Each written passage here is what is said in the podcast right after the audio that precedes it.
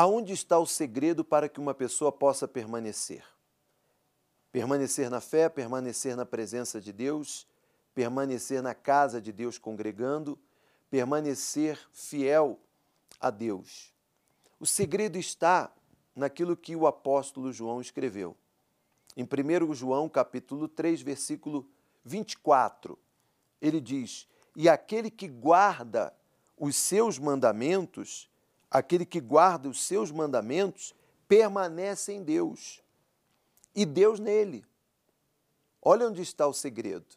Se eu guardo, guardar é quando eu tenho isso gravado na minha mente, gravado no meu ser, quando a palavra de Deus, as escrituras sagradas, passam a fazer parte da minha vida.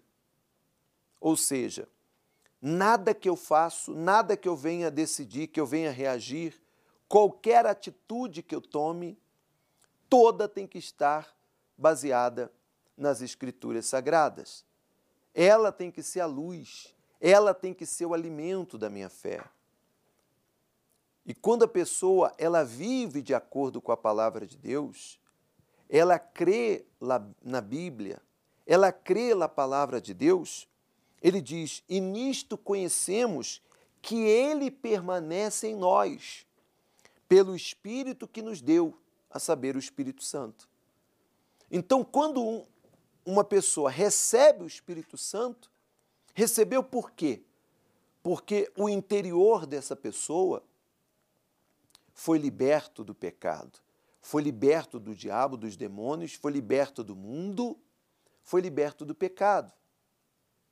Porque o interior deste, deste ser humano agora é um novo interior, uma nova mente, um novo coração, um novo sentimento. Tudo novo. Por isso que o apóstolo afirmou: quem está em Cristo Jesus, nova criatura é.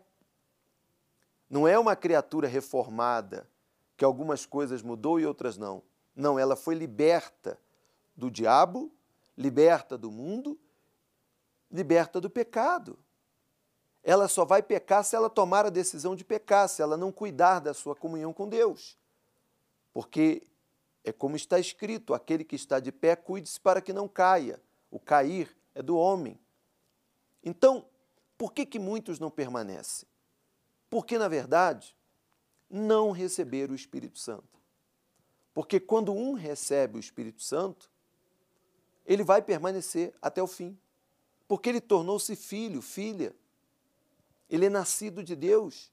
E como escrito está aqui em João, o nascido de Deus vence. E essa é a fé que vence o mundo. Ele vence. Ele vence as tribulações, ele vence o deserto, ele vence a tentação, ele vence o diabo, ele vence o pecado, ele vence o sistema, ele vence as injustiças, ele vence qualquer situação de calúnia contra ele, ele vence tudo. Ele vence o seu orgulho, a sua carne, o seu eu, ele vence as suas deficiências, são superadas pelo Espírito de Deus. Por quê? porque a divina semente está dentro dele. E qual é a divina semente? A palavra. A palavra de Deus. É essa semente que vai produzir essa natureza do Senhor Jesus dentro de você. Claro, isso não é tão rápido como minhas palavras aqui agora. É um processo. Mas é um processo que só você pode, pode passar. Buscar, perseverar, insistir, derramar suas lágrimas, humilhar-se, ser sincero. Acima de tudo, sinceridade. Sinceridade. Não pode haver um pingo de hipocrisia. Ser sincero, ser o que você é, ser transparente, como se você estivesse passando por uma ressonância magnética que não há nada que possa se esconder. Compreende? Então, aqui está o segredo.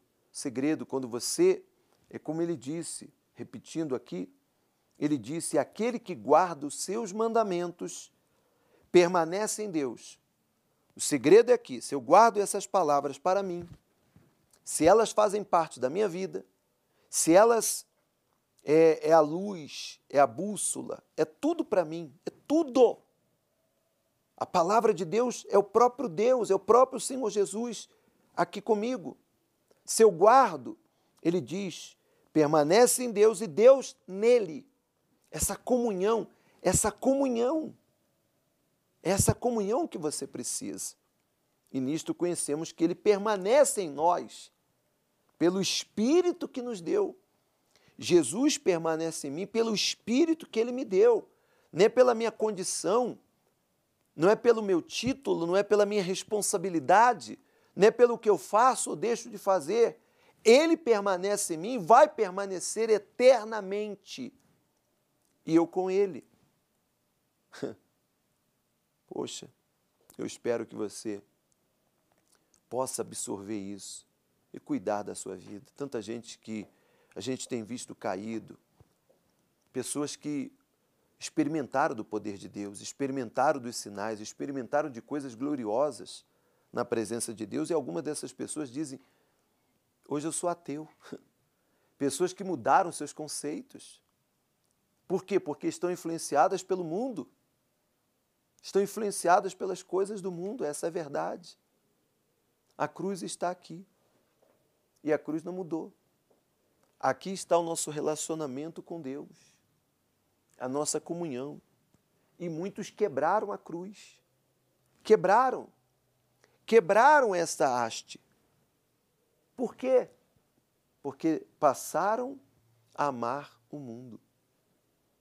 Porque não receberam o Espírito de Deus, porque abandonaram a palavra porque passaram a viver baseado em emoções, em sinais, em conquistas. Quantos que caíram pela vida sentimental, por exemplo, e depois se decepcionaram, e depois foram abandonados, traídos, não? Cuide da sua vida, permaneça, medite nessas palavras e abrace essa fé para a sua vida. Espero que tenha ajudado a cada um de vocês e comparta essas palavras com quem necessita. Um abraço e até o próximo encontro.